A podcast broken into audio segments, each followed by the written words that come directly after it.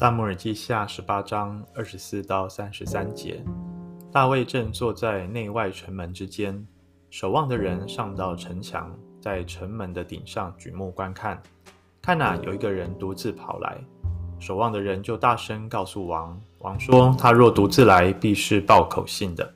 那人跑得越来越近了，守望的人又见一人跑来，就对守城门的人喊说：看哪，又有一人独自跑来。王说：“这也是报信的。”守望的人说：“我看前面那人的跑法，好像撒督的儿子亚西玛斯的跑法。”王说：“他是个好人，是来报好消息的。”亚西玛斯向王呼叫说：“平安了！”他就脸伏于地，向王叩拜，说：“耶和华你的上帝是应当称颂的。他已把那些举手攻击我主我王的人交出来了。”王说：“年轻人押沙龙平安吗？”亚希玛斯说：“约押派王的仆人就是你的仆人时，我看见一阵大骚动，却不知道是什么事。”王说：“你退去，站在这里。”他就退去站着。看哪，古时人也来到，说：“有消有信息报给我主我王，耶和华今日为你伸冤，使你脱离一切起来攻击你之人的手。”王对古时人说：“年轻人押沙龙平安吗？”古时人说：“愿我主我王的仇敌和一切起来恶意要害你的人，都像那年轻人一样。”王战斗，就上城门的楼房去痛哭，一面走一面说：“我儿押沙龙啊，我儿，我儿押沙龙啊，我恨不得替你死，押沙龙啊，我儿，我儿。”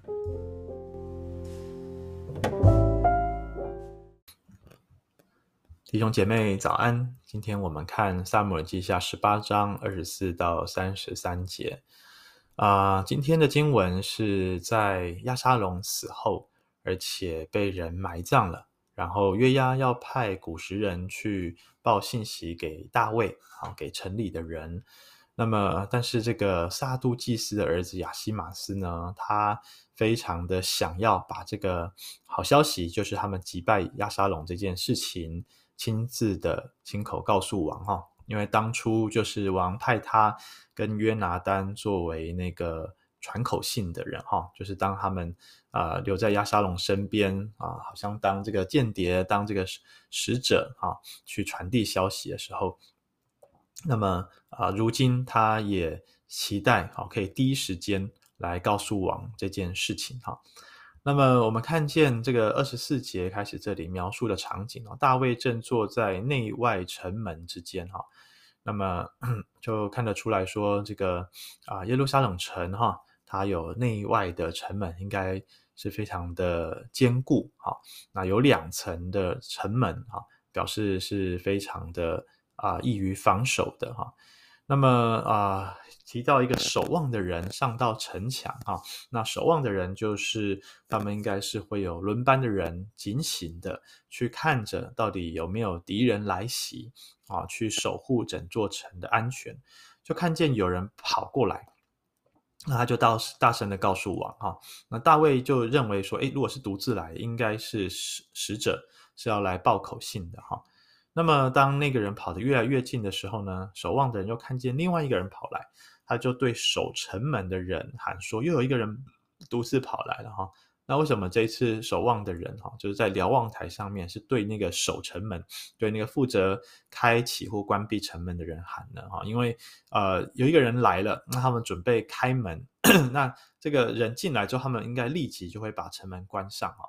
那这个守望在上面看的人说：‘哎，后面还有一个，所以不要马上把门给关起来。’”啊，啊大卫呢，又又回应说啊，这个人呢，啊、也是来报信的哈。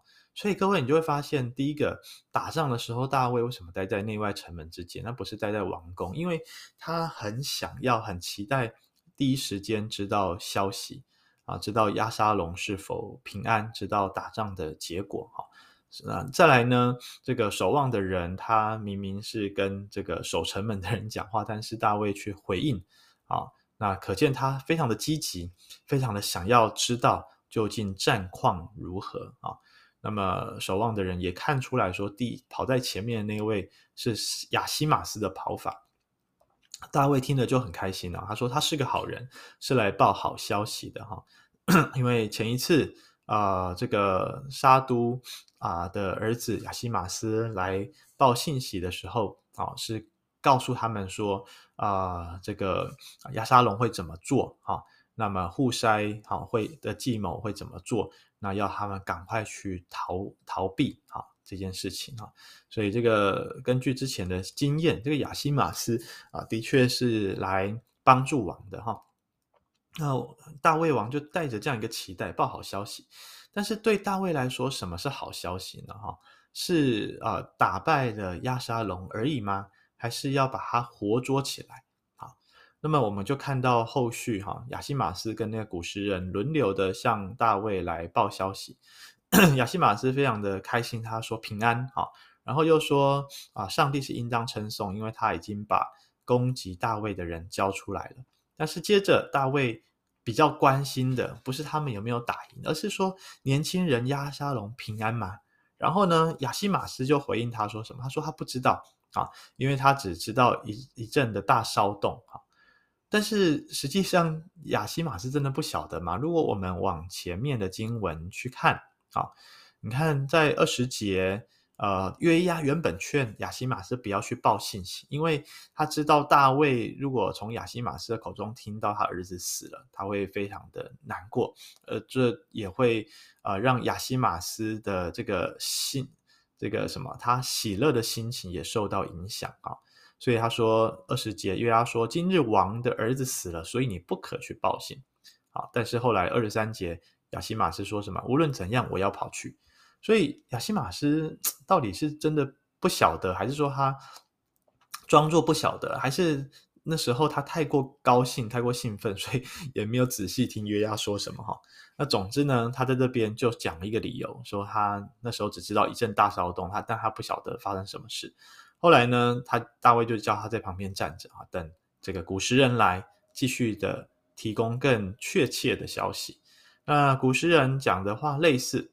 他说：“耶和华为你伸冤，使你脱离一切起来攻击你之人的手。”好，那么 大卫一样只关心说：“年轻人押沙龙平安吗？”哈，呃，亚西玛斯向大卫呼叫的时候是说：“平安了，平安了。”这个平安应该是指王你平安了，或我们都平安了。可是王却只关心他的敌人押沙龙的平安。啊，因此呢，古诗人就说：“愿我主我王仇敌和一切起来恶意要害你的人都像那年轻人一样。”意思就是那年轻人就死了啦，哈、哦，死的很难看。哇，大卫的反应是什么？他不是开心啊，因为虽然押沙龙是起来篡位的，但毕竟是他的儿子。所以你看到最后这一节经文，他喊了好多次“我儿押沙龙”，他说：“我儿押沙龙啊，我儿我儿押沙龙啊，我恨不得替你死，押沙龙啊，我儿我儿。”哈，那大卫听到颤抖，那个颤抖反应是太过惊吓了，太过战惊了，甚至也难过、悲伤到一个痛苦、绝望的地步，就上了城门的楼房去痛苦。他没有回他的。宫中啊，因为来不及，又好像啊约约瑟啊，当初跟他的哥哥们相认的时候，他也是就赶快跑到房间里面去哭哈，他来不及躲起来哈。那这个大卫也是同样的情况啊。各位，我想今天可以说，虽然是一场啊得胜胜利的结果啊，战役结果，但是嗯。大卫的心情却是复杂的，他却是悲伤的，是痛苦的，是难过的，因为亚沙龙从他的儿子变成他的敌人啊啊！那这个过程其实不是突然间发生的。各位，我们回想一下，这到底一开始的起因是什么？不就是暗嫩？啊，强暴了他玛嘛，然后大卫完全不闻不问，没有处理。他虽然听到这件事情愤怒，但是他却没有处理，啊、呃，没有把暗嫩找来指出他的罪，惩罚他，然后替他玛主持公道，以至于他玛的亲哥哥亚沙龙，他后来就啊、把这件事情放在心里面，盘算的计谋，盘算了两年，啊、呃，等到合适的时间，然后呢，把暗嫩给谋杀掉啊，然后又逃亡到海外。那么当初大卫其实又可以来好好的处理亚沙龙，即便他当初没有好好处理暗嫩的事件，但是他也应该要好好处理亚沙龙的事情，但他也没有处理耶。亚沙龙逃到海外去三年，呃，后来还是约押去劝大卫把这个亚沙龙给接回来，接回来又过了两年，也都不见他的面，哇！所以各位你就看大卫跟亚沙龙前前后后，呃。两年啊，从这个暗嫩玷污他玛之后两年，然后亚沙龙杀了暗嫩逃亡三年，回来之后又过两年，总共这样过了七年的时间。我们看不到这位爱儿子的父亲有什么样的爱的表达，好像这七年的时间，他们的父子关系是真空的，是消失的，看不出来他对儿子的爱关爱。或者是对爱孩子出于爱的指责、导正都没有，所以你说今天的结果是很突然的吗？其实一点都不突然。今天导致亚沙龙起来叛变啊，起来跟他反目成仇。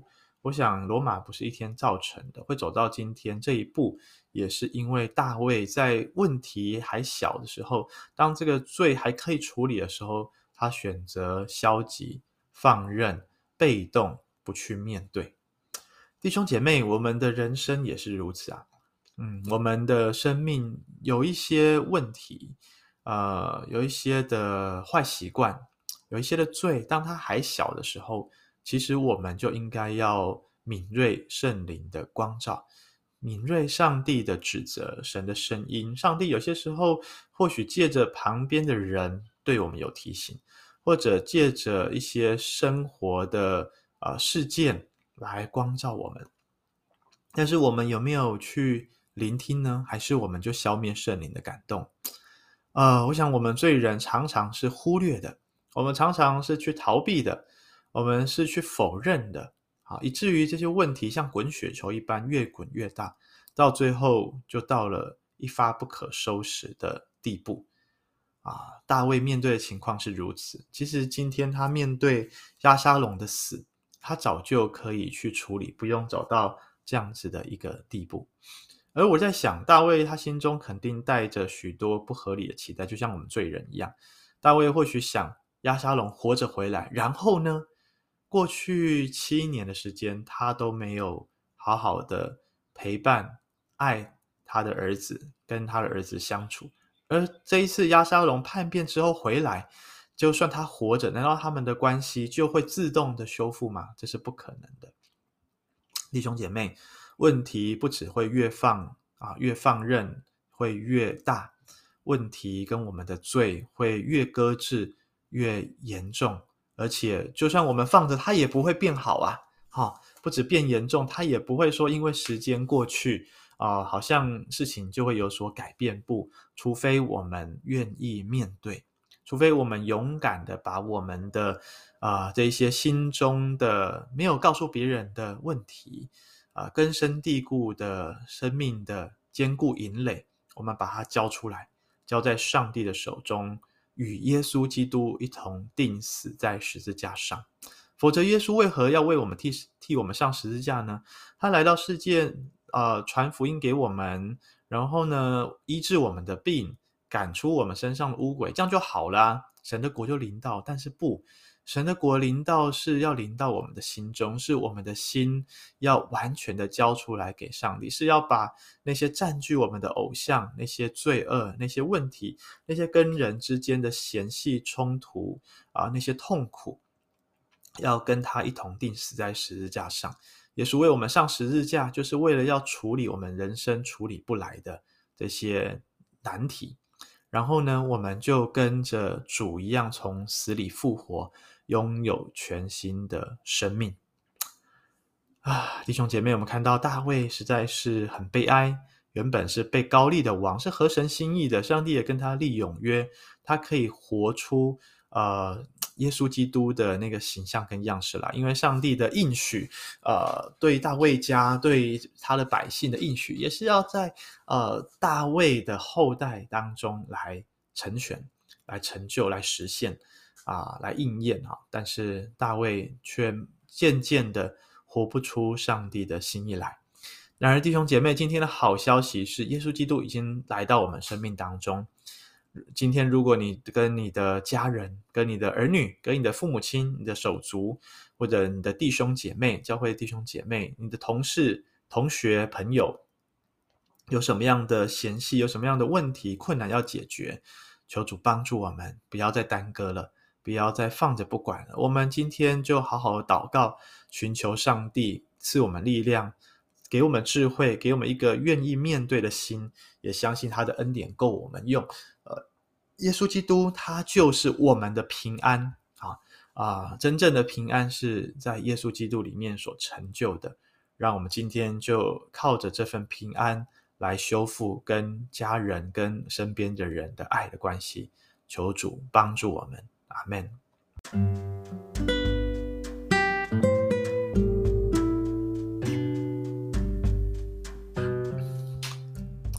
主耶稣，你就是我们的平安。当我们放着问题不管，我们以为时间会冲淡这一切。我们以为时间会覆盖伤口，但实际上问题都还在。